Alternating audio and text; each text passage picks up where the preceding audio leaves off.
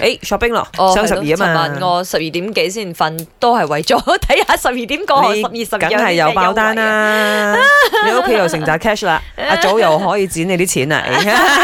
剪你啲錢係咩意思 啊？啊，因為我哋今日講嘅話題就係話，咦，你有冇遇過啲比較奀皮嘅小朋友？佢嘅奀皮程度，佢哋有幾誇張？喂，因為咧有則新聞喺印尼啦吓，就 有一個小朋友咧就攞佢媽咪啲錢啊紙鈔嗯嚟玩，咁啊點玩咧？攞鉸剪嚟剪碎晒佢哋，係，啊當然現好兜似兜嘅錢，剪到好似個碎紙機碎出嚟咁樣哈啊！哈當然佢唔知道嗰啲係錢啦，唯有咁講啦，可係能真啊係係係太細啦。所咁以錯咧嘅就係屋企人咯，冇將啲錢收好，係 咪先？嗯係㗎，都係要咁講㗎啦。同意我身邊啲朋友，如果屋企有細小路公朋友嘅話咧，將你啲現金攞嚟我屋企，我幫你 收。啊或者你嗰啲金條咧，如果唔係攞嚟中蒜頭咁樣㗎啦，係 嘛佢會所以今日要問一問大家，你見過最啱皮嘅小朋友到乜嘢 level？講一講我自己細個嘅時候嘅經驗啦，嗯唔係我啦，我細佬，唔嗯認咗佢啦，係係我， 唔啊係我， 因為嗰時候佢最中意做咩咧？即係佢細嘅時候啊嗯，佢好中意攞成扎 shilling 啊，嗯因為嗰時候我哋好似譬如話，如果你喺三樓咁樣樣，你嗯，掟嗰個 shilling 落去咧，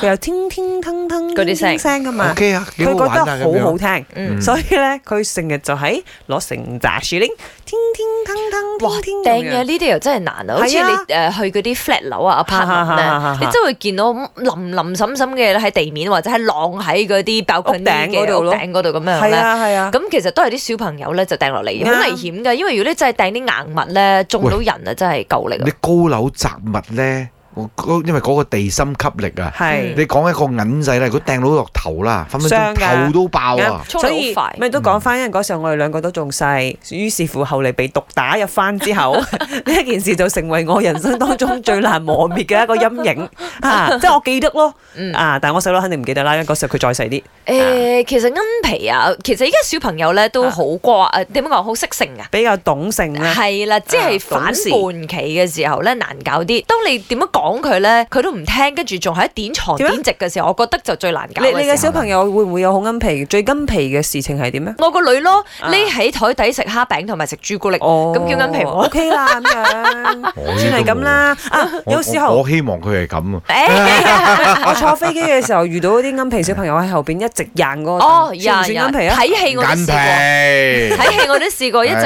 俾佢係咪硬嗰個凳哎誒咧。我就攞我扣針出嚟㗎哎啦。喂，亂講話啊你鬼有扣針 咯？ Excuse me，哎扣針係我呢啲瘦嘅人先需要 嘅，不要再踢狗狗的椅子 啊！生哥。嗱，影響我自己啦，我自己屬於係最緊皮嗰個噶啦。我試過擺係俾我婆婆困住咗我，唔俾我出去玩呢。結果咧我就掹住間房入邊咧，咁結果我就掟住間房個床下底度放炮仗。如果我表妹聽到嘅話咧，應該都會笑噶啦。依家屬於係我最緊皮嗰陣時，我只係得五歲啫。